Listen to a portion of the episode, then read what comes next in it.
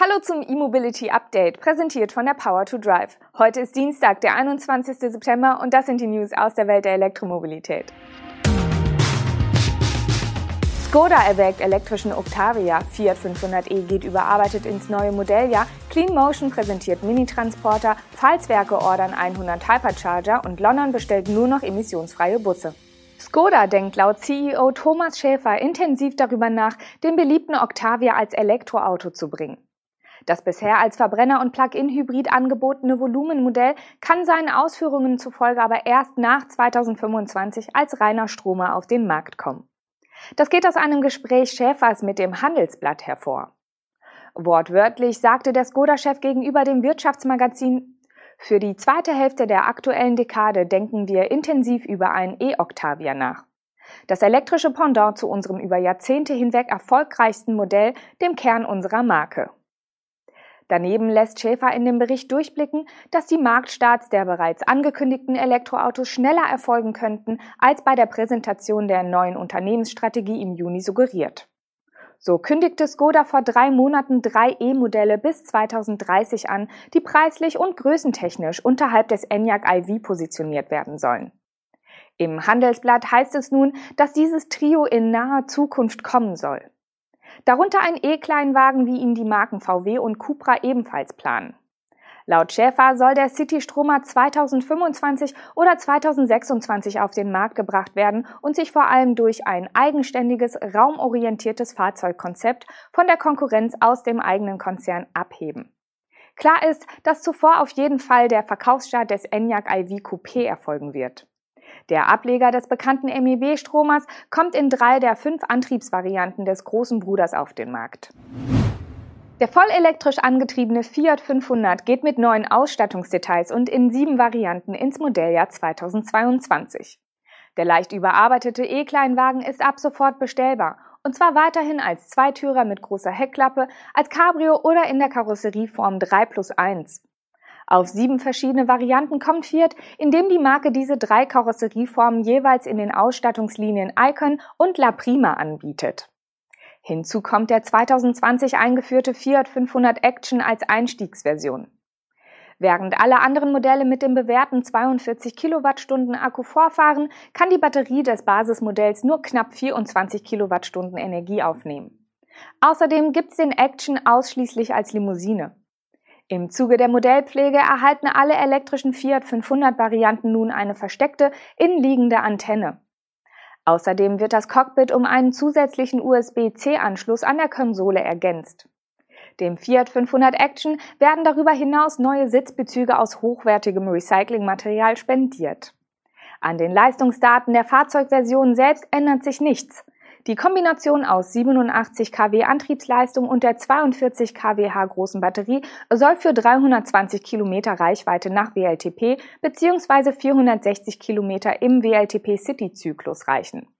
Die Höchstgeschwindigkeit wird bei 150 kmh elektronisch begrenzt. Die DC-Ladeleistung gibt Fiat mit 85 kW an. Die AC-Ladeleistung des elektrischen 500 liegt bei 11 kW. Die Preise starten bei 26.790 Euro für die Basisversion und gehen bis 36.990 Euro für das Topmodell. Der schwedische Elektrofahrzeughersteller Clean Motion hat mit dem Revolt ein kleines E-Lieferfahrzeug mit Solardach vorgestellt. Es handelt sich um das zweite Elektrofahrzeug des Unternehmens nach dem bereits 2012 vorgestellten E3 Rad Sibi. Der neue Transporter für die letzte Meile soll bis zu 400 Kilometer Reichweite bieten und ab Herbst 2022 in Produktion gehen. Allerdings sind in der Reichweitenangabe 100 bis 130 Kilometer durch die Stromgenerierung via Solardach eingerechnet. Wenn keine Sonne scheint, ist der Radius also deutlich begrenzter. Vorbestellungen für den Revolt sollen bald entgegengenommen werden. Als Preis nennt der Hersteller bereits zum jetzigen Zeitpunkt mindestens 9000 Euro.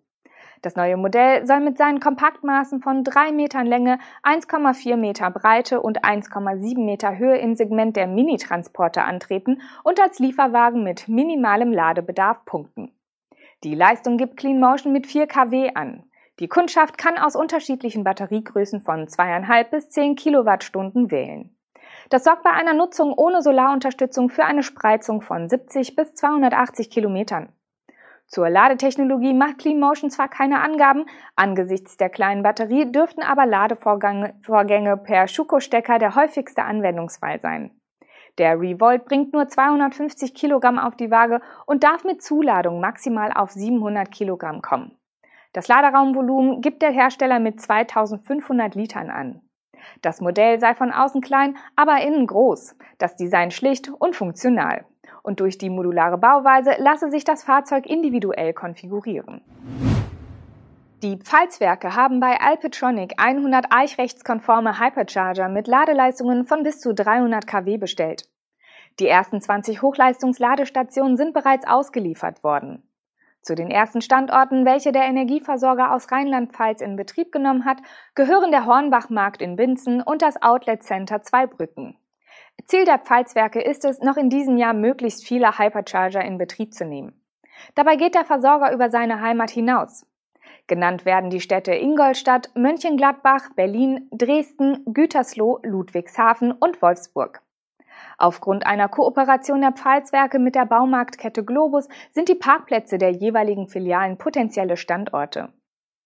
Mit dieser Investition verfolgen wir konsequent unsere, unsere, nationale Ausbaustrategie und rangieren damit unter den zehn größten Anbietern von Schnellladesäulen nach Ladepunkten, sagte Paul Anfang, Vorstandsmitglied der Pfalzwerke. Noch ein Satz zur Hardware. Der Hypercharger von Alpitronic aus Südtirol gehört derzeit zu den beliebtesten HPC-Säulen. Große Betreiber wie NBW, Fastnet, Aral oder Shell setzen beim Ausbau ihrer HPC-Netze vorrangig auf diese Ladesäule. Und zum Schluss werfen wir noch einen Blick nach London. Der Bürgermeister der englischen Hauptstadt hat angekündigt, dass der städtische Nahverkehrsbetreiber Transport for London künftig nur noch Busse bestellen wird, die lokal emissionsfrei fahren. Fortan werden also nur noch Batterie- und Wasserstoffbusse beschafft.